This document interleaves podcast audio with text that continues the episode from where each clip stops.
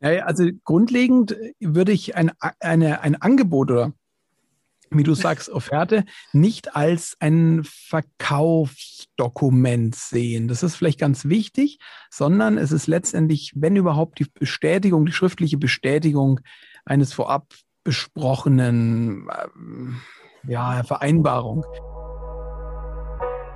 Hey und hallo beim Publishing Podcast. Ich bin Heike Burch und führe Gespräche in der Publishing-Welt.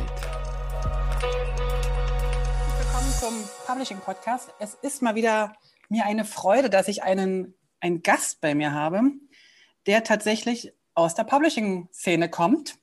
Ich glaube, damals hieß es noch nicht Publishing-Szene. Ähm, der hat schon als Kind Bücher gesetzt, hat er mir erzählt oder ja, heute würde man von Kinderarbeit sprechen. Ich bin mir nicht sicher. Er hat auf jeden Fall den Unternehmergeist von Mama und Papa geerbt, wenn ich das richtig interpretiere. Er ist allerdings ähm, nicht mehr Buchsetzer oder ist nicht Buchsetzer geworden, sondern hat den Verlagskaufmann gelernt, hat dann irgendwann sich wahrscheinlich gedacht, irgendwas mit Geld und verdienen wäre ja auch nicht schlecht, also nehme ich noch BWL hinten dran und hab noch ein, hat noch ein BWL-Studium und Buchwissenschaften studiert, was mich sehr interessiert, was das nun sein könnte. Ähm, du bist ähm, Inhaber der Agentur Pricing für Agenturen, so habe ich das gelesen. Äh, du bist Redner, Trainer, Berater und du rüttelst an Glaubenssätzen. Jetzt bin ich echt gespannt. Markus Hartmann, herzlich willkommen, dass du hier im Publishing Podcast dabei bist. Vielen, vielen Dank, dass ich dabei sein darf. Das freut mich, äh, dass du da bist. Du sagst, äh, Stundensatz ist schlecht. Und damit, äh, glaube ich, sind alle mir bekannten Grafiker, Gestalter, Agenturen irgendwie, denen ist so der Boden unter den Füßen weggezogen worden mit dem Satz, Stundensatz ist schlecht. Ähm, wie kommst du denn dazu? Zu dem Satz? Ich glaube, ich glaube, dass wir, ich glaube, dass das nur dieser erste Erschreckensmoment ist, den wir da vielleicht erleben, wo wir sagen, okay, unsere Glaubenssätze sind ein bisschen durcheinander gerüttelt. Das hast du ja wunderbar gesagt am Anfang. Das wurde mir schon ein paar Mal auf die Fahne geschrieben. Ähm, es ist äh, letztendlich doch immer die Frage, äh, wenn wir Menschen helfen, wenn wir jemand anderen irgendwie was anbieten, wo, wo irgendwie dem, dem Gegenüber, also dem, dem wir dann helfen, dem Kunden, irgendwie dann ein Nutzen geschieht, irgendwie, dass es dem danach besser geht, dass der sich irgendwas Positives erwartet.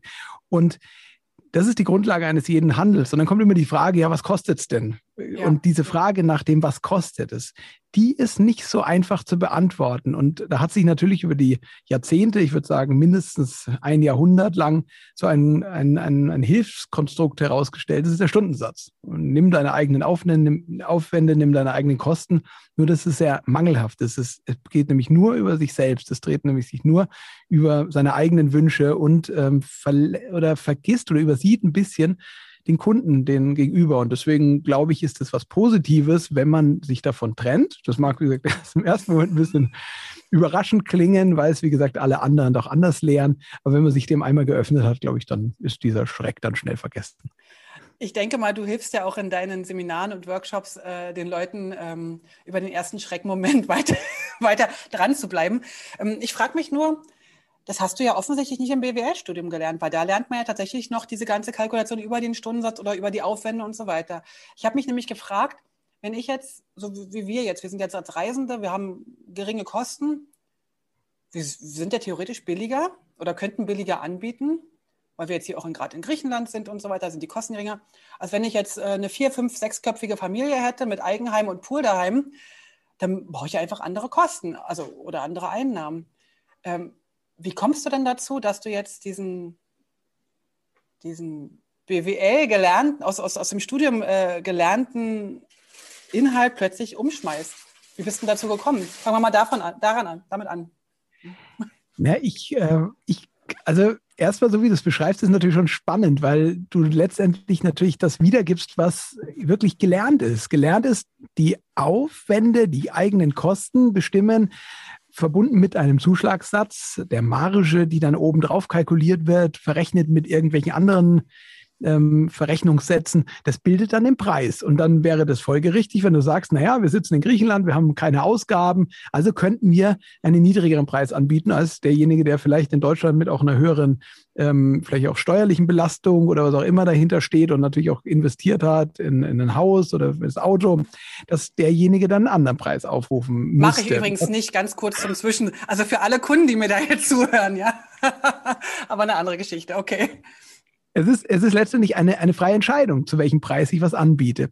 Die Begründung darüber, dass der eine vermeintlich niedrigere Ausgaben hat und der andere äh, vermeintlich höhere Ausgaben, ist nur letztendlich ich bezogen und ähm, ja, interessiert den Kunden nicht. Ich würde jedem wünschen, dass er den Preis findet, der für sich angemessen erscheint, den man in der gegebenen Situation ja möchte. Das kann unter Umständen heute anders sein als morgen, gestern anders sein als heute.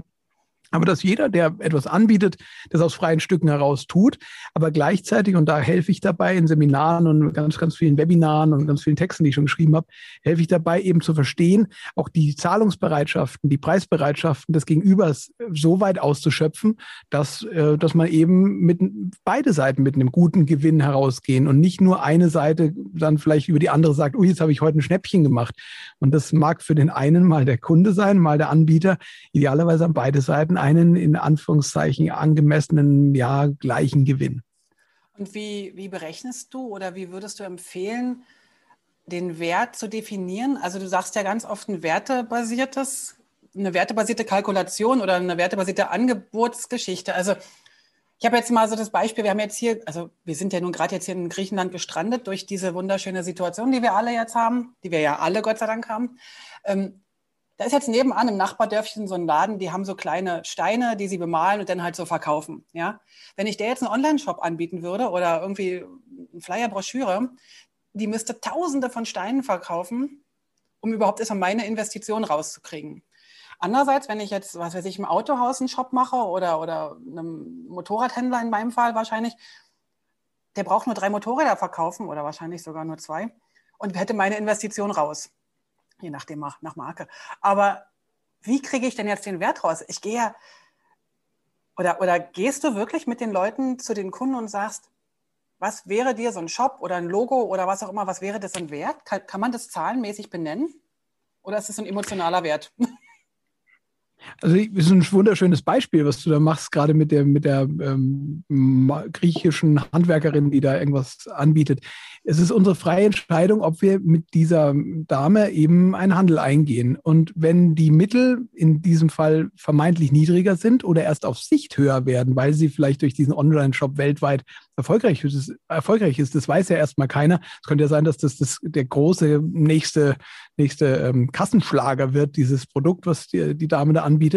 Aber dass es an dem, zu dem gegenwärtigen Zeitpunkt offensichtlich die Mittel etwas begrenzter sind, ist es ja deine Entscheidung zu sagen, ja, helfe ich, macht es mir Spaß, lerne ich daraus, ist es mir das Ganze wert? Und das ist eine, eine, eine Entscheidung zu sagen, ja, mir ist es wert zu dem Preis, das muss auch nicht in meinen Geldeinheiten getauscht werden, dieser Handel, ähm, dass man einfach sagt, komm, ich mache es einfach mal, was mir Spaß macht, weil ich gerade Zeit habe, weil ich gerade Lust habe und vielleicht dadurch auch lernen kann. Das andere ist wiederum, ich habe wiederum natürlich jemanden gegenüber, wo ich dann intuitiv, das hast du, finde ich, auch ganz schön beschrieben, äh, aus dem Bauch raus sage, ja, der, der, der, da steckt mehr dahinter. Warum diskriminiere ich mich mit meinem Preis und verlange in Anführungszeichen bei dem einen genauso viel wie bei der anderen, die es vielleicht wahrscheinlich eh nicht zahlen kann, sondern ich würde, würde ermutigen, würde ich fast sagen, dazu zu sagen, finde gemeinsam mit diesem Kunden heraus, äh, der vielleicht hier diesen Online-Shop für Motorräder betreibt oder was auch immer, ähm, was äh, zukünftig möglich ist. Und auch das kann die Grundlage einer, eines besseren Preises sein. Der muss, äh, und ohne das jetzt hier ähm, ganz, also der, der muss nicht immer höher sein als gestern. Das, äh, es ist oftmals fast noch vom Gefühl her besser zu sagen, dass egal was ich heute anbiete, ich stehe auch zu dem Preis. Dieser Preis ist deswegen begründet, weil ich diesem anderen helfe, seine Motorräder zu verkaufen und fühle mich gut dabei. Ähm, und auf Sicht kann ich das noch steigern. Vielleicht idealerweise nach drei, vier Monaten drüber reden, können wir es noch größer machen, können wir jetzt mal richtig aufzaubern. Dadurch wird das Ganze noch größer. Das begründet wieder einen neuen Preis. Und bei dieser, ja, bei dieser griechischen Handwerkerin, vielleicht ist es das der Kassenschlager aufgrund deines Könnens, deiner Meisterschaft, die du äh, gewiss da mit ihr ausleben kannst. Ähm, vielleicht ist, ist da eine ganz andere Zahlungsbereitschaft vorhanden. Oder das ist vielleicht auch etwas, was uns manchmal ableitet, ist, dass wir vielleicht in diesem in diesen Klischee-Vermutungen etwas verhaftet sind, dass wir einfach sagen, ja, die kann ja nicht viel Geld haben. Das wissen wir nicht. Wir wissen es vielleicht erst dann, wenn wir mit dem anderen geredet haben, wenn wir vielleicht etwas mehr Zeit verbracht haben miteinander, vielleicht noch ein paar mehr Fragen gestellt haben als gestern äh, und vor allem Fragen, die nicht an der Oberfläche bleiben, weil es ist so leicht, über einen Webshop oder über eine typografische Gestaltung, eine Broschüre erstmal zu reden, ob man Areal oder Comic Sans äh, bevorzugt oder vielleicht doch eine serifenbetonte linear irgendwas. Und ähm, das ist. Das wir, können bei, wir können bei Comic Sound bleiben, das ist für mich völlig okay. Genau, genau bleiben wir bei der.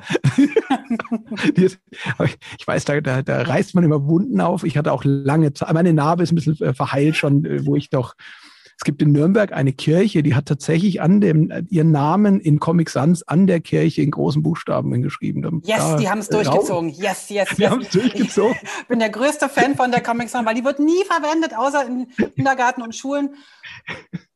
Und weißt du, die ist so, da, da kommt so mein soziales Ding durch. Aber egal, lass uns, lass uns das Thema nicht weiter. Also. also hängt an der Kirche, wirklich an dem Kircheneingang ganz groß in, in äh, eisernen Lettern. Sehr cool, sehr cool. Also, aber dass wir, dass wir quasi so, so leicht an der Oberfläche sind. Ich glaube, das ist eine, eine Sache, die man vielleicht auch mit mir wieder lernen kann, dass ein Gespräch halt nicht direkt eben über die, über die technischen Sachen gehen sollte und die technischen Sachen oft sogar abhalten, weil vielleicht der Kunde gar nicht versteht oder auch gar nicht verstehen muss. Äh, und dieses Untersuchungsgespräch, wie wir uns von einem idealtypischen Arzt, den wir, glaube ich, im deutschen Gesundheitswesen äh, in der Praxis nicht so oft sehen, weil so viel Zeit haben sie nicht für einen einzelnen Patienten. Aber wir würden uns doch diesen, diesen Arzt wünschen, der sich da ein bisschen mehr Zeit nimmt und der ein paar Minuten mehr, vielleicht sogar ein paar Stunden mehr redet, aber davon will ich ja gar nicht träumen. Und dass diese Untersuchungsphase, diese Problemerkundungsphase, diese Auftragsklärung, so würde man vielleicht auch nennen, dass die vielleicht etwas weniger vorurteils oder vorschnell ja, vorschnell passiert. Und dann kommen wir eben, wie gesagt, an einen Punkt, wo wir sagen, ja, wir können helfen und wir wollen auch helfen. Wie gesagt, das ist in dem Fall Handwerker, Motorradgeschäft, ähm, ist das, glaube ich, sehr offensichtlich. Will ich der einen helfen und will dem anderen helfen? Sage ich ja. Und dann muss ich mir klar sein, wie helfe ich? Was ist das beste Angebot? Das finde ich aber auch nur gemeinsam heraus, weil die eine Seite hat Wissen, die andere Seite hat Wissen und die muss man irgendwie übereinander bringen. Da muss man auch gemeinsam zusammenarbeiten. Dann darf es also nicht so ein vor sich hinwurschteln sein. Das gehört sich auch noch dazu. Und dann kommt aber auch noch dieser Preis. Okay, zu dem Preis bin ich bereit, es zu machen. Das ist so eine letzte und manchmal auch etwas dem einen oder anderen überraschend erscheinende Schritt, dass ich am Ende dann einen Preis mache, hinter dem ich nicht mehr jammern kann. Also wenn ich, wenn es dann länger dauert, nach Zeitaufwänden oder sowas, mhm wenn ich, wenn es länger dauert, ist es mein Lernen. Dann bin ich, habe ich vielleicht vorher was nicht geklärt oder es ist einfach das menschliche Leben, dass es halt einfach mal Ungewissheit gibt und dass es manchmal plötzlich ganz anders läuft als gedacht und geplant schon gleich gar und dann aber dann stehe ich zu dem Preis und dann rede ich aber bei Lieferung, wenn ich dann die Webseite erstellt habe, mit dem Kunden, vielleicht drei Monate später auch wieder und sage, hat es dir was gebracht? Können wir weitermachen? Wollen wir weitermachen? Und dann gibt es wieder ein neues Gespräch. Eine große, ein großer Gedanke ist mir gerade, äh, also ein Satz, den ganz am Anfang, du, den du ganz am Anfang gesagt hast, der ist mir jetzt ein bisschen eingefahren, ohne dass mir das bewusst war, dass wir tatsächlich die Preise immer aus der Ich-Position definieren. Und das war mir gar nicht so klar. Also das war mir tatsächlich nicht wirklich klar. Das bedeutet nämlich, dass ich tatsächlich, also wir versuchen ja immer so eine gewisse Fairness in irgendeiner Art und Weise. Wer auch immer uns erzählt, dass Gleichberechtigung immer toll ist und, und, und Fairness gleich äh, toll ist. Das bedeutet, dass ich sozusagen unterschiedlichen Kunden unterschiedliche Preise mache, richtig? Ja, das ist ähm, ökonomisch spricht man von einer Preisdifferenzierung oder einer Preisdiskriminierung. Der Begriff Diskriminierung ist bewusst gewählt, weil ich letztendlich nicht den Gutzahlenden damit diskriminiere, sondern den Schlechtzahlenden diskriminiere. Wenn ich allen den gleichen Preis mache, den Großkonzern wie dieser griechischen Handwerkerin, was eben in diesem Fairness-Gedanken der Kostenrechnung oder wie man das halt auch so anderweitig vielleicht mit ein paar Glaubenssätze mitbekommen hat, eigentlich drinstecken würde. Ja, es müssen alle gleich zahlen, sonst mache ich irgendwie. Ja, aber ich diskriminiere damit nicht den Konzern. Ich diskriminiere damit diese Handwerkerin, die sich mich dadurch nicht leisten kann, weil ich muss ja letztendlich mehrere dieser sogenannten Konzernkunden dann zu dem vermutlich niedrigeren Preis annehmen, um überhaupt meine Ausgaben zu decken. Und dann habe ich gar keine Zeit mehr für diese, für diese Sachen, die vielleicht für die Obdachlosenhilfe sind oder für eben einfach nur für meinen Spaß und das lernen auch gerade wieder ganz viele, dass es eben, wenn ich, wenn ich, wenn ich ein Handwerkszeug in der Hand habe, auch äh, Theorien, die ich auch mit vermitteln kann, die ich aber hier gar nicht jetzt so ein groß, äh, große Geheimwissenschaft sind, das ist einfach Menschenverstand, dass wenn ich, wenn ich mir beim einen eben das hole, was eben geht, kann ich anderen besser helfen. Äh, aber dafür brauche ich eben einen Blick auch für den anderen, weil die, die, die Bedürfnisse von einem Konzernkunden auch ganz andere sind. Das bedeutet nicht weniger Arbeit, sondern möglicherweise möglicherweise auch intensiveres kümmern, als einfach nur meine Zeitaufwände abzusitzen. Also im ganz überspitzt gesagt, das macht natürlich keiner, weil äh, letztendlich äh, machen wir alle dann unsere Kunden glücklich. Es gibt unglaublich lange Kundenbeziehungen da draußen, äh, die fast schon länger sind als manche Ehe. Aber äh, immer mit diesem Gedanken, ui, der will immer mehr als ich und, und ich, ich opfer mich so ein bisschen auf und so das höre ich also immer wieder und ich gebe halt zumindest Wege damit, dass dieses Aufopferungsgefühl, was dann eben in, in, ja, sie sollen mich aber zumindest fair bezahlen, umschlägt, vielleicht ein bisschen wegfällt.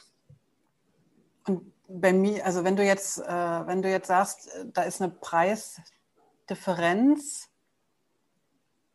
um irgendwie auch so deinen dein, dein Durchschnitt oder um, um das ist dann wieder ich bezogen, ne? wenn ich dann sage, ich muss aber trotzdem, es ist, du merkst gerade, bei mir knorzt das auch noch sehr, weil ich tatsächlich auch noch im, im, im Stundensatz abrechne, weil ich das ganz unfassbar gut kalkulieren kann. Also weil ich einfach weiß, wie schnell ich bin und weil ich immer wieder das Gleiche mache. Ähm, ich weiß im Prinzip gar nicht, was das wirklich für einen Wert hat, meine Arbeit. Also Wert im Sinne von wirklich Wert für den Kunden.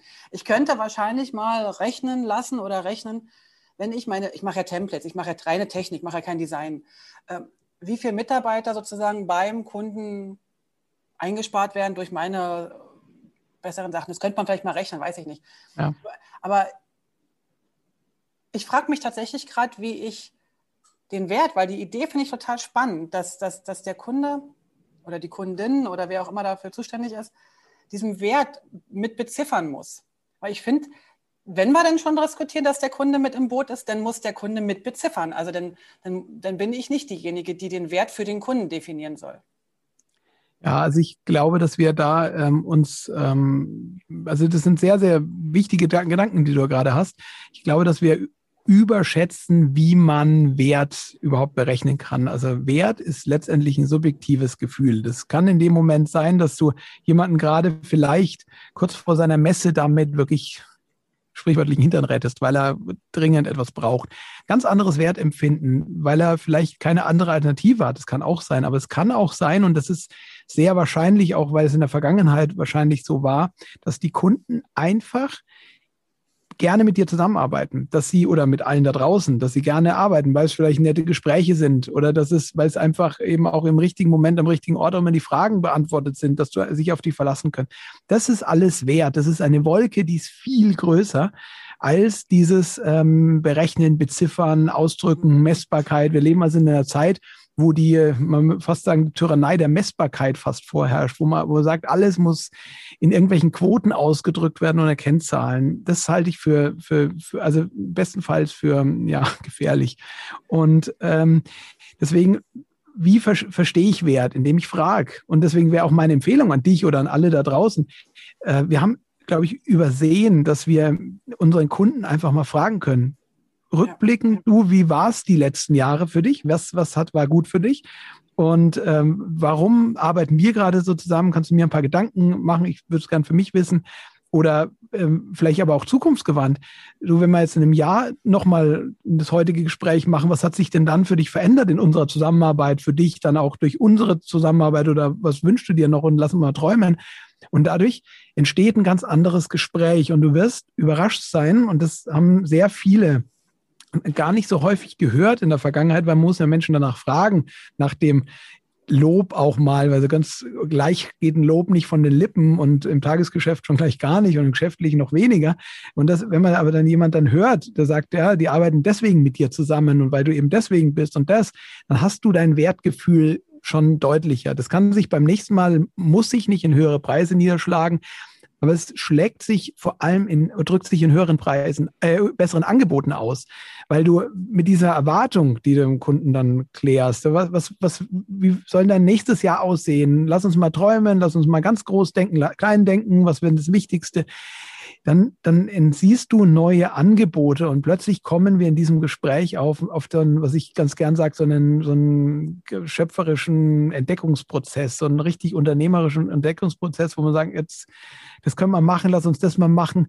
Und dann tritt der Zeitaufwand und der, der, der Kostensatz der Vergangenheit wie auf magische Art und Weise sogar in den Hintergrund, weil wir ganz neue Angebote machen und eine ganz neue Chance haben, auch über Preise zu reden, auch weil ich sehr viele immer wieder höre, die sagen, ja, jetzt haben wir so eingefahrene Kundenbeziehungen, da läuft es immer Stundenabrechnung. Ja, wir haben die Möglichkeit zu sagen, wir können es wie bisher machen oder wir können es noch geiler machen. Und, und, und diesen Weg, diese Wahl haben wir, weil wir sie führen können mit unseren Kunden. Und dann kommen wir aus diesem ja, Gefühl heraus, dass wir am, am Ende des Monats diese Abrechnung stellen. Viele stellen ja am Ende des Monats eine Abrechnung da würde ich mir wünschen, dass da schon längst über das Geld lang geredet ist. Das machen wir nämlich am Anfang, Preis am Anfang, Rechnung vielleicht sogar am Anfang. Das wäre gar nicht mal so unüblich, äh, darüber nachzudenken. Das lernen auch der eine oder andere mit mir, dass das geht. Und dann einfach am Ende des Projekts zu sagen, haben wir geliefert? Wenn nein, arbeiten wir weiter, bis wir geliefert haben. Wenn wir geliefert haben, lass uns weitersehen. Äh, und dann feiern wir und, und schauen, was, was Neues geht anstatt, wie gesagt, über die Rechnung und die, die vermeintlichen Mehraufwände oder Unteraufwände oder was auch immer zu diskutieren. Du hast natürlich bei dieser Stundenabrechnung ja den Vorteil einer, also den vermeintlichen Vorteil einer Klarheit und den Nachteil, dass sich das auch hinziehen kann. Ne? Also als Dienstleister, dann dien leistest du und leistest du, weil du kannst ja immer mehr Stunden abrechnen. Ähm, das hat ja so Vor- und Nachteile in einem. Wenn du sagst, du würdest ähm, die Rechnung sogar im Vorfeld äh, schreiben, ist das natürlich eine gute Idee, aber bei, bei längerfristigen Projekten, also wenn ich jetzt, ich habe Kunden, wo ich halt immer wieder Sachen kriege, dann muss man halt irgendwann einen, einen Abrechnungszeitraum machen, ne? alle Vierteljahre oder alle Monate, je nachdem. Ja. Aber das spricht man dann, spricht, würdest du denn vorher ansprechen? Ja, ich denke, das ist eine Gesprächssache, ja. Also, okay. dass, man, dass man die Zeithorizonte besser klärt. Also, ich mhm. ähm, habe wirklich vor, also ich, ich habe 2017 offiziell damit begonnen und habe viele Jahre davor mich natürlich mit diesen Sachen intensiv beschäftigt und habe es für mich selber auch geübt. Also viele kennen mich schon seit zehn Jahren ungefähr mit diesen Gedanken, wo ich alle Fehler gemacht habe, die ihr vielleicht jetzt heute nicht mehr machen müsst. Das kann ich sicher sagen. Ich habe also alles probiert Nebenbei vor allem die Frage nach dem Wert, also den Kunden zu fragen, was ist dir wert, das ist eine abstruse Frage, weil das ist für den anderen eine ganz schlechte Position. Die, das, das kann man nicht sagen, weil man die in Zukunft nicht vorhersehen kann. Und er fragt ja gerade dich, ob als, als Experten und Könner. Deswegen bringt man da also bestenfalls jemanden in eine schlechte Position, schlimmstenfalls kriegt man eine fehlgeleitete Antwort. Und, und die hängt dann wie so ein Anker dann in der Luft und, und leitet dann eigentlich vom, vom eigenen Kundengespräch ab. Aber wie gesagt, ich habe da alle Fehler vorher, glaube ich, gemacht über die Jahre. Und ich habe dann vor drei, drei Jahren, als ich dann, als ich dann die ersten, also die ersten dann mit mir gewagt haben, diesen Weg zu gehen, und mittlerweile sind es dann doch Hunderte, die da jetzt dabei sind und in Webinaren Tausende. Ähm, und von einigen mehr, die ich wahrscheinlich noch nicht weiß. Aber die, die, die, das war für mich überraschend, dass sehr wenige über Liefertermine reden, über, über Punkte wie, und ich mache immer das ganz einfache Bild, eine Hochzeit eine Hochzeit ist ein hochsubjektive ähm, Lebensereignis und zwar möglicherweise für die Braut eine andere subjektive Bewertung als für den Bräutigam. Schwiegereltern anderen, äh, anders als den, als den, als die, als die Freunde der Braut und des Bräutigams äh, schon gleich gar. Und, und, und das sind alles subjektive Werterwartungen, aber es ist kommt alles an einem Tag zusammen. Und käme ich an einen Tag zu spät, zum Beispiel mit dem Catering, äh, was natürlich niemals schlecht schmecken darf, weil das Essen auf einer Hochzeit ist natürlich, wenn schlecht ist, dann das bleibt bis, bis, bis spätestens zur Scheidung in Erinnerung.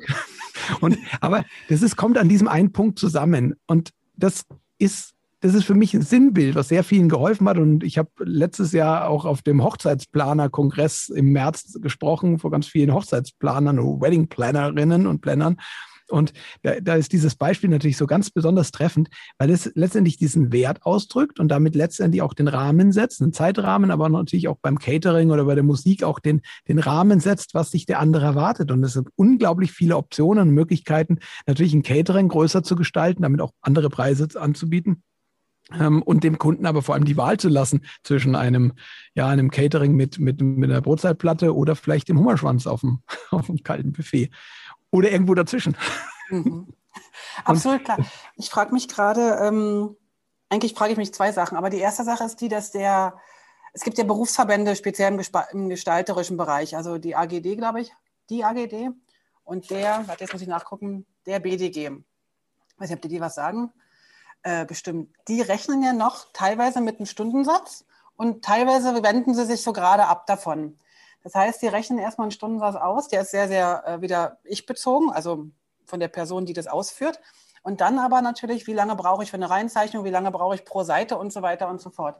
Ähm, anders, und ich habe auch die Diskussion schon ganz, ganz viel gehabt mit klein, äh, mit klein ist, klein ist der falsche Begriff, mit ähm, jungen Grafikern oder also Neueinsteigern und Neueinsteigerinnen, die wissen gar nicht, wie sie sonst rangehen sollten, außer über diese Stundensache. Und dann kommt ja die Hürde, ich habe das äh, speziell mit ähm, einer mir ganz, ganz lieben äh, Social Media Managerin, die zusätzlich auch noch meine Tochter ist, diskutiert, äh, was ist jetzt der Stundensatz, was ist das für ein Wert, wie kann ich das überhaupt mal kalkulieren, was will halt eigentlich der Kunde oder was. Und, und das ist für die auch wahnsinnig schwer zu sagen, ähm, ich mache jetzt irgendwie monatlich Community Management beispielsweise für, für, für, für einen Kunden. Was ist das für ein Preis? Also die, auch, auch die Verbände sind ja noch in diesem Stundendenken, in diesem Stundenabrechnungsdenken. Was würdest du den jungen Leuten sagen, die da jetzt gerade starten? Und das erste Mal ein Angebot schreiben müssen. Ja, das Gemeine ist ja, dass, dass man mit dem Stundensatz auch nicht besser dadurch in Anführungszeichen verkauft. Also man steht ja genauso wie der Ochs vom Berg, man steht ja eigentlich sogar noch schlechter. Dieses Ich-Bezogene ähm, führt dazu, dass ich dann einen Kostenvoranschlag mache nach dieser Lehre. Müsste ich dann quasi sagen, ich schätze meinen Zeitaufwand. Das, äh, Kunden wollen verbindliche Preise, also wird es zu einem Kostenvoranschlag. Das ist ein ganz schrecklicher Begriff, den, den ich zutiefst ablehne. Kostenvoranschlag hört sich schon schrecklich an. Ähm, und es wird dann dazu, und das kommt oft zu früh im Prozess. Also man hat zu wenig erfahren, weiß zu wenig übereinander und dann kommt dieser Kostenvoranschlag auf den Kunden nieder der, der Kunde kriegt ihn dann, guckt dann erfahrungsgemäß, und das ist natürlich, da, da, da spreche ich nur die Erfahrung von allen an, wie es auch immer platt gesagt wird, der guckt auf die letzte Zeile und den Rest hat er sich angeguckt, weil es immer aus der gleichen Software kommt. Das Ding sieht immer gleich aus, gleiche Blindtext, gleiche Mustertexte, gleiche Plattitüden wie Projektmanagement oder, oder keine Ahnung, Konzeptionsphase oder Reinzeichnung oder, oder Gestaltung. Und dann guckt er sich einen Preis an, dann fällt er vermeintlich hinten über. Ähm, das wird dann, äh, ist letztendlich vielleicht dieses Hintenüberfallen dann entweder eine Preisverhandlung, die missverstehen wir dann auch, nehmen wir dann übel, weil uns der dann in unserer Fairness und Kalkulationsfairness angreift. Dabei will er halt einfach nur um den Preis ein bisschen falschen, könnte sein. Oder er nimmt es an, ähm, weil er den Wert irgendwie durch Zufall erkannt hat. Das kann ja auch sein. Ähm, dann aber vielleicht mit dem Gefühl, ja, okay, hätte auch jetzt mehr sein können, aber ich zahle es, dann zahle ich halt das Schnäppchen oder in diesem Ding. Oder dass es tatsächlich Nein sagt, weil ich verstehe das Angebot nicht. Und da kommt dann dieser Wunsch nach Transparenz. Ähm, also ich glaube, dass ähm, alle da draußen mit Stundensätzen mehr allein gelassen sind, als mit jemandem, der sagen, lass es weg. Schau auf deine Ausgaben, das ist mir nicht unwichtig. Schau auf das, was du im Monat zum Leben brauchst. Also man sollte also schon einen guten Blick auf das haben, was man, was man zumindest jeden Monat abfließt vom Konto. Äh, eine gewisse Sauberkeit in der Buchhaltung sollte man haben. Also da habe ich auch nichts dagegen, bin sogar ein großer Freund davon, von einer Tages- oder weitgehend tagesaktuellen Übersicht seiner Ausgaben. Und natürlich brauche ich auch einen Blick auf Sicht für meine Einnahmen, was ich für Liquidität da brauche. Und das dann in einem dynamischen Umfeld, also Stundensatz ist hochstatisch. Der Stundensatz, den ich mir einmal vor zehn Jahren gegeben habe, weil ich ihn am Stammtisch mit mir verglichen habe und einmal mit meinen Kosten verrechnet habe und einmal wirklich diese Rechnung gemacht habe, wie sie da in diesen Lehrwerken dann eben beschrieben wird, dann habe ich diesen Stundensatz, der hängt mir statisch am Bein, wie, weil ich komme ja auch nicht mehr hoch. Also die Argumente aus dem Stundensatz höher zu kommen, die, die, die, sind, wenn nur durch Trotz durchzusetzen. Sie sagt, jetzt reicht's dann endlich, Kunde, ich schlag dir jetzt eigentlich, jetzt gehe ich sonst bevor, und dann erhöhe ich jetzt mal den Kostensatz. Also das ist ein ganz unangenehmes Gefühl.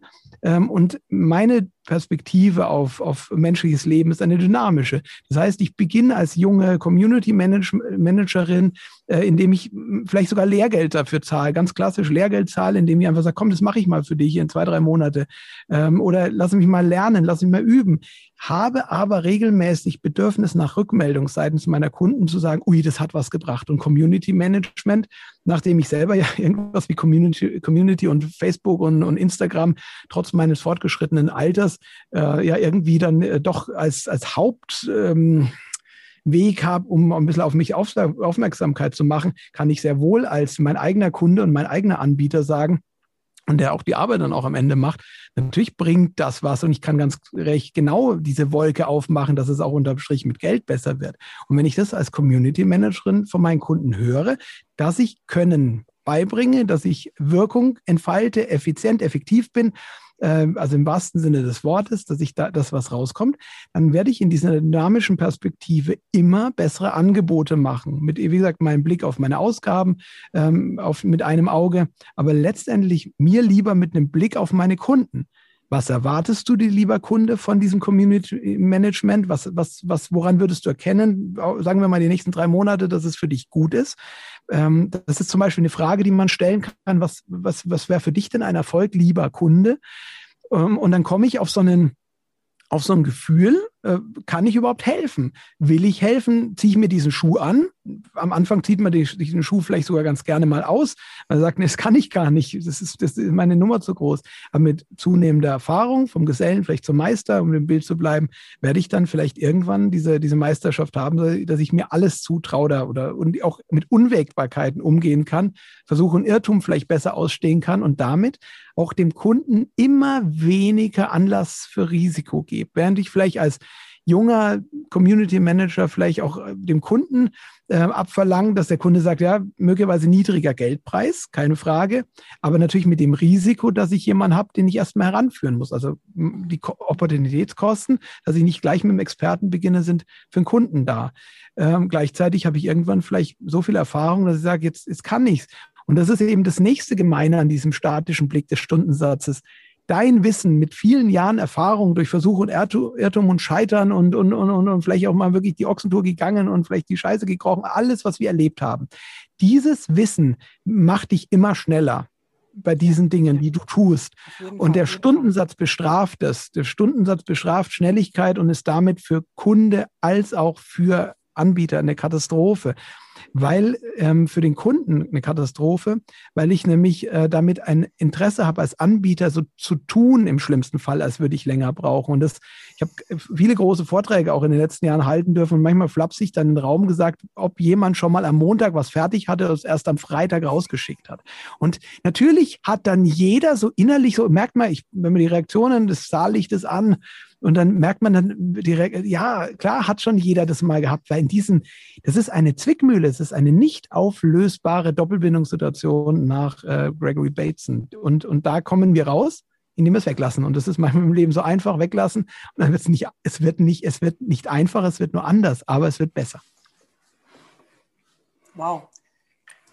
Jetzt, jetzt, hast du mir sämtliche Fragen schon beantwortet, die ich hier noch aufgeschrieben hatte, die mir meine jungen äh, Hörerinnen und ja, in dem Fall tatsächlich Hörerinnen geschickt haben. Äh, Unterschied äh, Senior, Junior, also im, im, Agenturbereich. Aber das ist ja im Prinzip damit beantwortet, dass ich entscheiden kann, wen will ich oder wen will ich nicht. Und oder hast du dann noch was zu sagen? Naja, ich meine, diese statische Perspektive zwischen äh, bin ich eben Senior oder Junior, die ja häufig aus einem, aus einem, aus einer, aus einer zerteilenden Arbeitsorganisation stammt und nicht einer verbindenden Arbeitsorganisation. Der Senior ist, wird halt, der Junior muss sich halt dann hocharbeiten, bis er dann irgendwann zum Senior wird. In, in, die dynamische Perspektive sagt, der dynamische Perspektive sagt, ja, also meine Kinder mit acht Jahren können natürlich jetzt laufen, aber mit zwei Jahren konntest du noch kaum oder mit einem Jahr. Das heißt, wir, wir werden immer besser und werden von Juniorschaft bis irgendwann Senior wahrscheinlich dynamisch. Aber wenn das nur eine, eine Rechtfertigung ist oder eine Scheinbegründung ist dafür, dass ich mehr Geld verlangen kann, äh, also höhere Kostensätze haben kann, dann wäre ich damit vorsichtig mit dieser Begründung. Wenn ich einfach sage, ich, ich traue jungen Leuten zu, dass sie es können, mit der Anleitung vielleicht eines Älteren. Das würde ich mir in Agenturen dann wünschen, dass eben die Alten nicht irgendwann gehen müssen, weil vielleicht Agenturen nicht mehr so viele ähm, äh, das Gehalt nicht mehr zahlen können. Das liegt dann auch wieder am Stundensatz. Also um drei Ecken gedacht, das ist wieder Stundensatz schuld, an, dass, dass dann viele Alte wieder gehen, vielleicht aber auch noch andere Dinge wie die Zeiterfassung, die vielleicht irgendwann die Leute nicht mehr tragen. Aber dass ich dann, dass ich dann den, die Älteren, die Erfahrenen, äh, die, den, den Meister quasi dazu bringe, dass er die, die, die Jungen äh, fördert und dann kann ich in, der Gruppe, in der, in der Verbindung aus vielleicht zehn Leuten, die halt eben so eine, so eine kleine Werkstatt sind, aber können auch zehnmal zehn sein, kann ich dann für meine Kunden Großartiges tun. Und das Ergebnis, was dann geschaffen ist, ist die Grundlage des Preises und nicht die einzelne Arbeitsstunde oder die einzelne, ja, die einzelne, der einzelne Arbeitstitel nach Visitenkarte. Das, wie gesagt, das interessiert die Kunden nicht. Die wollen am Ende nur ihr Problem gelöst haben. Und Zeitpräferenz ist eine der wichtigsten Grundgesetze ähm, menschlichen Handels. Wenn wir ein Problem gelöst haben wollen, wollen wir schnell gelöst haben. Da wollen wir nicht erst auf Weihnachten warten, außer es ist wirklich nicht wichtig und wir haben überhaupt kein Interesse dran. Wenn wir was geliefert haben wollen, irgendwie über unsere großen Online-Versender, dann ärgert es uns, wenn es jetzt gegenwärtig drei Tage dauert, anstatt äh, gewohnt 24 Stunden mittlerweile. Wir wollen es jetzt, weil wir es vielleicht brauchen oder auch nur fühlen, dass wir es brauchen. Und diese Zeitpräferenz, ähm, wenn, wir die, wenn wir die besser verstehen, dass wir unseren Kunden auch in unserem eigenen Interesse möglichst schnell helfen und dann entweder weiterziehen, neue Projekte machen, neuen Menschen helfen, da draußen stehen Hunderte, Tausende jeden Tag wachen neue auf. Oder, ja, also das glaube ich ist der, vielleicht Versuch der ergänzenden Antwort zu dem, was vielleicht vorher schon da war. Yes. Wunderbar. Wenn du jetzt eine Offerte, also wir, wir sprechen ja, also ich habe ja, man hört es mir total gut an, glaube ich, dass ich aus der Schweiz komme. Ich habe allerdings Berliner Wurzeln. Ähm, ähm, in der Schweiz sprechen wir ja von Offerte, da sprechen wir ja nicht von, von Kostenvoranschlag. Da, ich glaube, Offerte ist so ein bisschen eher so Angebot. So. Ja, ich glaube auch, das ist mir der angenehme Begriff und ich bin da im Herzen Schweizer. Gell? Also da, du bist im Herzen Schweizer? Viertel Österreicher, Franke und im Herzen Schweizer. Okay, äh, das hören, glaube ich, die Schweizer auch nicht so gern mit dem Öst, aber das ist eine andere Geschichte. ich, ich habe versucht, das den gesamten Süd, Süd ähm, genau. die Alpenregion hier Raum genau. besonders endorsen. Das soll nicht heißen, dass ich nicht gerne in Hamburg bin, also in Berlin erst recht nicht. Also ich du hast es freue mich auf den nächsten Berlin-Besuch. Du hast es total vergeigt mit dem Österreicher und Schweizer, aber das ist egal, das sei dir verziehen. Ähm, nee, wir sprechen dort von der Offerte, also wir offerieren eine Leistung Ne? Also so in der Richtung. Wobei das Offerieren selber auch wieder bedeutet, wenn mir meine Schwiegermutter Ferien offeriert, dann bezahlt sie die. Ne? Also oder Urlaub. Also das ist auch nochmal so ein spezielles äh, Wortkonstrukt in der Schweiz. Was genau schreibst du denn jetzt in die Offerte rein? Für, was haben wir jetzt gemacht? Für, für unseren Motorradhändler oder für unsere Steineverkäuferin? Also grundlegend würde ich ein, eine, ein Angebot oder wie du sagst, Offerte nicht als ein Verkaufsdokument sehen. Das ist vielleicht ganz wichtig, sondern es ist letztendlich, wenn überhaupt, die Bestätigung, die schriftliche Bestätigung eines vorab besprochenen ähm, ja, Vereinbarung. Die ist notwendig in vielen Fällen und aus, aus bestimmten Gründen ähm, auch erwünscht und auch nicht schlecht. Aber es ist eher eine Bestätigung, an was, was gemeinsam eben sich der eine oder andere eben, äh, also der eine und der andere voneinander erwarten. Äh, und das bedeutet, es wäre letztendlich in einem guten Angebot nach meinem Verständnis äh, beschrieben, was man kennengelernt hat, was man weiß, wie es gerade ist, wie es sein soll, also die Erwartungshaltung auch beschrieben, das kann auch stichpunktartig sein. Und letztendlich ist in einem guten Angebot auch ähm, die ja, Alternativen beschrieben, die man möglicherweise machen kann. Also, und die sind eben aber nicht aufwands- und kostenbasiert und tätigkeitsbezogen. Also, um es mal ganz verkürzt zu sagen, äh, es wäre beispielsweise da drin, ja, eine kleine Hochzeit oder eine große Hochzeit. Ähm, oder äh, noch schöner zu beschreiben, ist es vielleicht mit einem erste Klasse oder zweite Klasse Bahnticket. Also wenn ich ein erste Klasse Bahnticket habe, dann weiß ich, ich kann in dem erste Klasse Bahnticket kriege ich Essen bis an den Sitz geliefert, während ich beim zweiten Klasse Bahnticket das Essen mir vielleicht in den Bordbistro holen muss. Das wird zwar nicht besser, das Essen, aber es wird zumindest gebracht äh, und dem einen oder anderen möglicherweise ein inneres Statusgefühl vielleicht ähm, bringen, dem an oder vielleicht einfach dem anderen aber auch eine unglaubliche Zeitersparnis, weil er vielleicht sonst tagsüber nicht zur Arbeit kommt aus seinem Zug. Ähm, dann habe ich im, im zweite Klasse vielleicht dann die, die Stoffsitze oder ähm, die Ledersitze im erste Klasse Ding, auf dem ich mit Anzughose natürlich ein bisschen schlechter oder anders rutschen kann. Also das mag dem einen oder anderen auch, auch vielleicht ähm, besonders Spaß machen. Was ich damit sagen will, es steht letztendlich das, die, das drin, was man bekommt, äh, was und was und, und, und auch Unterscheidungskriterien, die einen klaren Rahmen setzen. Ähm, gleichzeitig kommt das erste Klasse Bahnticket und das zweite Klasse Bahnticket von Zürich bis nach Berlin, kommt letztendlich zur gleichen Zeit an an. Also wenn die, beide Klassen vielleicht drei Meter näher am äh, Hauptgebäude äh, weil der erste Klasse Abteil vielleicht vorne ähm, im Zug ankommt und man vielleicht 200 Meter weniger laufen muss. Aber letztendlich kommen zur gleichen Uhrzeit an. Liefertermin ist also gleich. Äh, die Zahlungsbereitschaften sind andere. Erste Klasse möglicherweise, weil es auch die Firma zahlt. Zweite Klasse vielleicht, wenn man selber zahlt und so weiter und so fort. Unterschiedliche Preis ähm, Abstufungen auch wieder möglich durch vielleicht, weil ich es früher buche, weil ich eine Zugbindung habe, eine Flexpreis. Also man sieht, da kann man sehr, sehr viel sich inspirieren lassen. Und das sind alles Wissen, das ich im kreativen Bereich also so gut wie nicht sehe. Also dass ich, dass ich da, dass da nicht umgesetzt wird, weil wir eben gelernt haben, wir müssen unser an, unseren Kostenvoranschlag müssen wir dann eben so machen, äh, dass wir sagen, zehn Stunden Schaffner, drei Stunden Lokführer, fünf Stunden lang äh, Ölen und Putzen vom Zug und drei Stunden lang Montage vom Sitz. Konzeptionsphase ICE nicht eingerechnet. Und ähm, das ist nicht gut. Also das ist einfach für den Kunden nicht klar und führt eben letztendlich äh, nicht unbedingt dazu, dass nicht Aufträge gerade, also dass die Zusammenarbeit nicht gut ist. Also das ist nicht so, dass, also die, es wird trotzdem ja geliefert. Es wird aber erst dann klar, wenn ich die Arbeit mache. Während ich mir eher wünschen würde, dass ich mir vorher mit meinem Kunden klar werde, was zu tun ist, was der sich erwartet, was drin sein soll, was nicht drin sein soll. Da muss ich mir vorher mehr Zeit nehmen. Dadurch wird es am Ende lang schneller. Während ich ähm, vielfach in, bei den Kostenvoranschlags Dingen eben erlebt, dass es eben am Anfang viel zu früh ein Angebot gemacht wird oder ein Kostenvoranschlag, vielleicht nach dem ersten Termin, vielleicht teilweise noch nicht mal nach dem Termin, was schon, das ist schon, das ist schon arg schlimm, wenn ich noch, wenn ich einfach nur telefonisch was rausschicke, äh, es mag Ausnahmen geben, wo das notwendig ist, wo man einfach sagt, jetzt muss ich wirklich helfen, aber da muss ich vielleicht nicht als erstes über das Geld reden, sondern erstmal helfen und dann gucken, was passiert, weil dann ist vielleicht Dankbarkeit das, das, das Nächste. Ähm, aber dass ich dann viel zu früh Angebote mache, ne, nennen sich, wie gesagt, Kostenvoranschläge und dass danach erst klar wird, dass es doch der andere sich was erwartet hat. Und das ist programmierte Unzufriedenheit zumindest für den Anbieter. Aber es wird immer wieder falsch gemacht. Wir machen also immer wieder, wiederholen diesen Fehler. Wir schicken zu früh einen Kostenvoranschlag äh, stark raus. Und natürlich reizt es manchmal der Kunde an, wenn die sagen, ja, was kostet es denn?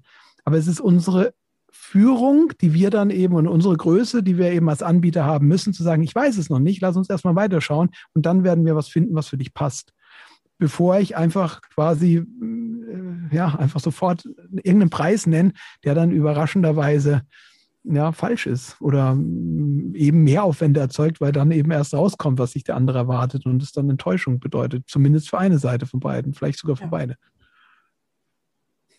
Okay. Ich habe ich hab jetzt noch einen ganz anderen Gedanken, der mich da jetzt gerade noch so umtreibt.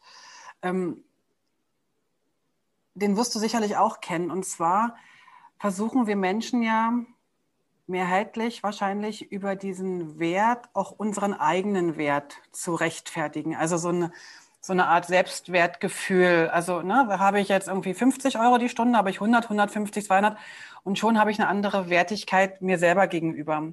Und ganz vielen äh, geht es ja auch so, dass sie sich nicht trauen, über eine gewisse Grenze zu gehen, weil sie den eigenen Wert ähm, so nicht sehen oder, oder ja, sich einfach nicht trauen, weil der Selbstwert da nicht da ist. Wie, was, was, was sagst du denen? Wie können die sich da besser orientieren? Ja, auf jeden Fall mit dem Stundensatz nicht. Also ich weiß, dass es natürlich so gehandhabt wird. Uh, du hast 50 Euro, was, so viel? Nein, du hast 100, was, so wenig. Ähm, das, äh, also, also ganz abstruse mhm. ähm, ja, Bewertungen werden da vorgenommen. Der Stundensatz ist bestenfalls eine Proxy-Variable. Und Proxy-Variable, kurz auf Wikipedia googeln, das sind eigentlich Hilfsvariablen, die gar nichts aussagen, die einfach nur da sind und einfach genutzt werden, um, weil also was ganz anderes eigentlich wollen, aber eigentlich das nicht können. Mhm. Also der Stundensatz hilft dabei nicht. Er ist einfach äh, bestenfalls wirklich äh, irreleitend, schlimm, also normalerweise wirklich viel schlimmer, weil er einfach, weil wir übersehen damit, dass wir uns, dass unsere Kunden teilweise aus, ich habe es vorhin schon gesagt, mit uns gerne zusammenarbeiten. Warum? Weil wir gut sind. Warum? Weil sie ihnen helfen können. Und das würde ich öfters abfragen. Und das erzeugt einen besseren Selbstwert. Und es ist wirklich faszinierend, weil ich habe äh, wirklich ja die die, das Glück, dass so viele Leute mit mir arbeiten wollen, mich da vielleicht aussuchen als derjenige, der helfen kann, was mich noch mal mehr glücklich macht, dass es halt sehr viele halt diesen Selbstwert erkennen, dass es halt damit anfängt, dass ich erstmal halt verstehe, wie ich anderen geholfen habe in der Vergangenheit und das vielleicht immer bewusster mir mache. Und am Ende habe ich nur mich. Das mag schon sein, dass ich mit mir selbst da urteilen muss, ob ich das machen will. Und und Preise haben auch irgendwie so eine Signalfunktion. Wenn ich also in, einem, in einer Branche bin, wo es wo scheinbar immer schlechter wird, dann muss ich entweder rechtzeitig versuchen, was Neues zu finden, aber nicht zwanghaft, sondern sage, es gibt neue Kunden da draußen, denen ich helfen kann, vielleicht mit neuen Fähigkeiten oder die alten Fähigkeiten neu kombinieren, dass ich anstatt jetzt vielleicht den, dieser Gruppe von Menschen einer anderen Gruppe helfe. Und dadurch habe ich wieder auch in der, vielleicht mit bestehenden Fähigkeiten wieder was eine, eine neues Angebot geschaffen, was wieder einen höheren und einen besseren Preis ähm, erzeugt, ähm, als, als ja, vielleicht äh, dieses vielleicht manchmal leicht fallende Gejammer, ja, dass es in meiner Branche die Preise alle kaputt seien. Entschuldigung, das, kann dass ich schon, lache, aber das ist in der Publishing-Branche, glaube ich, auch. Es gehört einmal zum guten Ton oder, oder zum Ton, dass da gejammert wird. Aber Entschuldigung, dass ich da jetzt lache. Ja, ja, ich, wie gesagt, ich glaube, wenn man sich da eher bewusst macht, dass es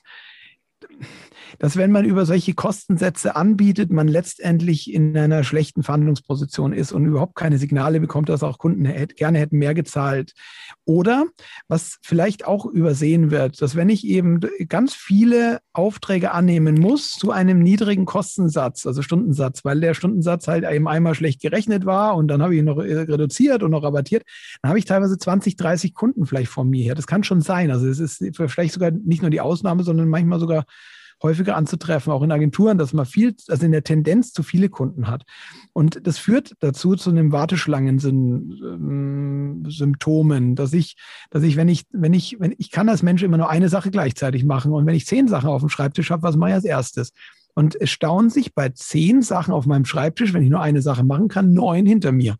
Und dann kommt noch eine elfte dazwischen und plötzlich sind alle anderen noch in der Warteschlange und da dauert es noch mal länger. Und wenn ich also weiterhin nach diesem Modell arbeite, dass ich allen den gleichen Preis verlange, dass ich überhaupt nicht sehe, dass es, dass ich dann möglicherweise manchmal etwa mehr verlangen kann, manchmal weniger, ähm, habe ich eben dieses Phänomen, dramatische Phänomen von Warteschlangen. Und dann übersehe ich eben, dass ich vielleicht durch bessere Arbeitsorganisationen, aber vor allem auch beginnend durch bessere Angebote und Preise vielleicht einfach schneller liefern kann und damit allen anderen im Markt da draußen vielleicht ein bisschen zeigen kann, wo der Hammer ein bisschen anders hängen kann, dass ich sagen kann, ja, meine Druckerzeugnisse sind nicht nur innerhalb von 14 Tagen nach Nachfrage geliefert, sondern vielleicht über Nacht.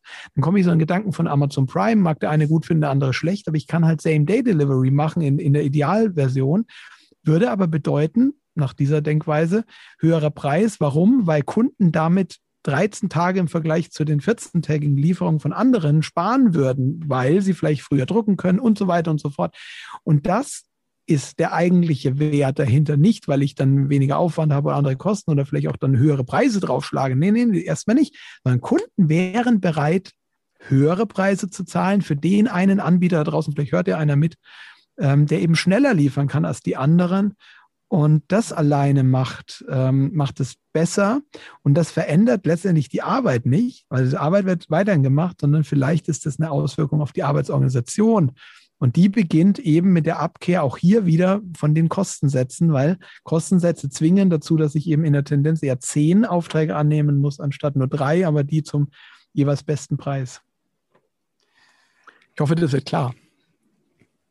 Für mich ist es ziemlich klar geworden. Danke dir erstmal für den, für den Einblick. Ich glaube, ich könnte dir noch 100 Stunden zuhören.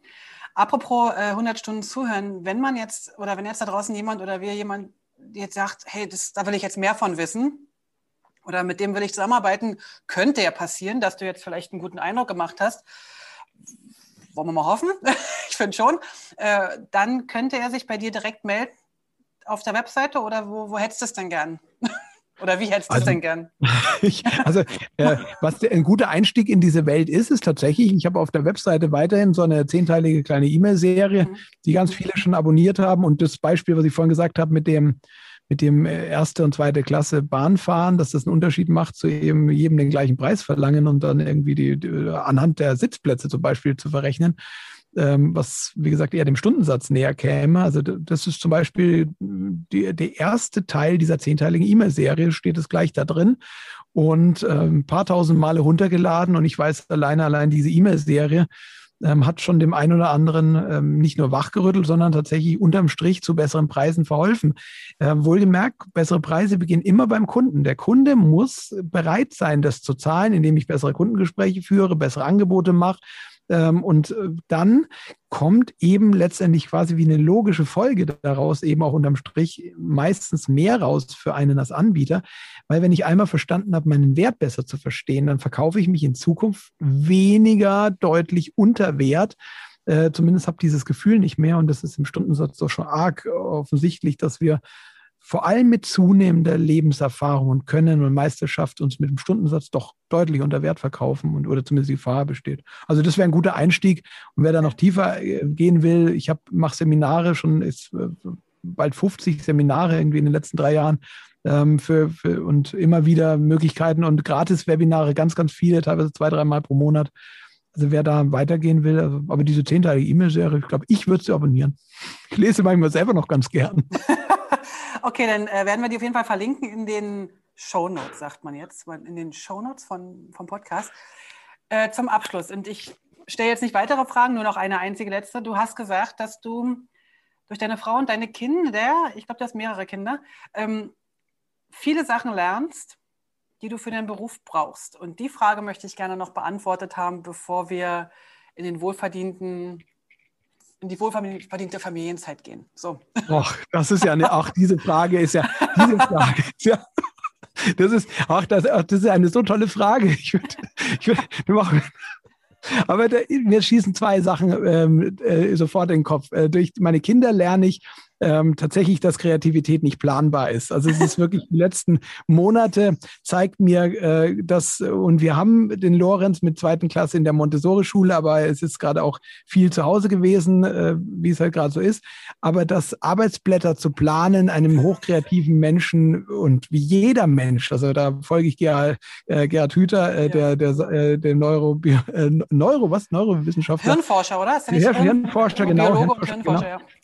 Genau, da folge ich, dass jedes Kind hochbegabt ist, also, aber dass das nicht planbar ist. Das ist. Die brauchen ihre Zeit, man darf sie nicht stören. Und so wünsche ich mir das auch für alle Menschen, die in arbeitsteiliger Zusammenarbeit in Organisationen arbeiten, dass es nicht irgendeinen gibt, der übergriffig versucht zu planen. Das ist ja meistens auch nur eine See arme Seele, der eben seinen, seinen Dienst tut da und dann halt seine Planung macht. Da muss man Aufwandschätzungen abgeben. Ja, da ist schon eine Idee schon wieder beim Teufel, wenn ich gefragt werde nach dem Aufwand von der Idee. Also das ist doch schon schrecklich. Also ich glaube, das lerne ich bei meinen Kindern, dass Kreativität dem dann kommt, wenn sie kommt und dann großartig ist. Und wenn ich sie jetzt dann noch vielleicht leiten kann, indem ich sie anderen Menschen helfen kann. Der Lorenz hat gestern mit mir die Eisrettung äh, hier in Nürnberg gesehen vom DLRG und es, ich auch schon langjähriger leidenschaftlicher Feuerwehrmann, jetzt auch schon in der Jugendkinderfeuerwehr.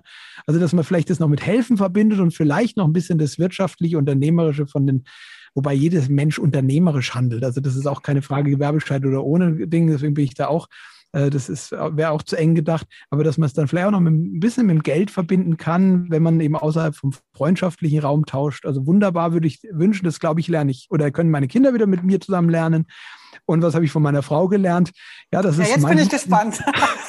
Also ganz, ich kann vielleicht das sagen, meine Frau ist, äh, beschäftigt sich mit einem sehr äh, fordernden Thema für den einen oder anderen mit Trauerbegleitung und Menschen, die quasi äh, mit, mit äh, trauernden, also arbeitet mit trauernden Menschen zusammen Und das ähm, ist eine Sache, die ich von ihr gelernt habe, ist richtigen Fragen zu stellen, auch manchmal dahin zu schauen, wo es weh tut. Und diese Fragen sind im geschäftlichen Umfeld auch gar nicht so schlecht. Also man muss ja nicht gleich hier ganz ans, ans, ans tiefste äh, Wesen hinkehren. Das ist dann sicher übergriffig. Aber einfach die, weiter zu schauen als nur bis an der Oberfläche. Das glaube ich habe von meiner Frau sehr stark gelernt. Und da muss ich ehrlich sagen, bin ich noch ein, auch wenn ich es anderen gerade im geschäftlichen Umfeld, glaube ich, ganz gut erklären kann und daran arbeiten kann. Aber in dieser Hinsicht bin ich dann doch noch ein ganz, ganz, ganz junger, in der in dynamischen Perspektive Geselle, der, der noch viel Meisterschaft erreichen muss in dieser Hinsicht. Aber das habe ich, glaube ich, stark von ihr gelernt. Super, danke dir. Aber das hört sich sehr, sehr schön an. Ähm, dann wünsche ich dir auf jeden Fall für, die, für deine Meisterschaft noch ähm, ganz viel Übungspotenzial. Okay. Ganz viel Flexibilität, äh, die dir deine Kinder äh, zeigen können. Ich kann dir nur sagen, ich habe irgendwann mal einen Spruch gehört, äh, wenn du den lieben Gott lachen sehen willst, dann mache Pläne. Ich glaube, das hat, haben uns die letzten ein, zwei Jahre durchaus äh, gezeigt, dass wir ähm, mehr mit Ideen arbeiten können als mit Plänen. Das ist so meine Wahrnehmung. Und dann wünsche ich dir alles Gute. Ich danke dir für deine Zeit. Ich glaube, wir sind fast pünktlich fertig, so wie wir abgesprochen haben. Ja, was bleibt uns noch zu sagen, außer Dankeschön. Dankeschön. Und ihr da draußen, lasst es euch gut gehen. Vielen Dank fürs Zuhören. Und wenn ihr Fragen habt zum Thema, fragt nicht mich, sondern fragt Markus. Ihr wisst, wo ihr ihn findet. Und wenn ihr noch äh, Ideen habt, wen wir noch in den Podcast nehmen wollen, nur zu, meldet euch und lasst es uns wissen. Bis dann. Tschüss. Vielen Dank fürs Dabeisein. Für Infos zum Podcast schau doch mal auf publishingpodcast.com vorbei. Dort findest du alles zu den einzelnen Episoden, alle Links, alle Bilder und auch die Kontaktmöglichkeiten zu meinen Gästen und natürlich auch zu mir. Ach so, zu mir noch ganz kurz. Falls du in komplexen InDesign-Dokumenten Unterstützung und Struktur brauchst oder einfach nur ein Seminar im Publishing-Bereich durchführen willst oder du brauchst Hilfe in der Gestaltung deines Firmenauftritts, dann melde dich doch bei mir. Am besten per Mail oder auf www.moliri.com. Ich freue mich auf alles Neue.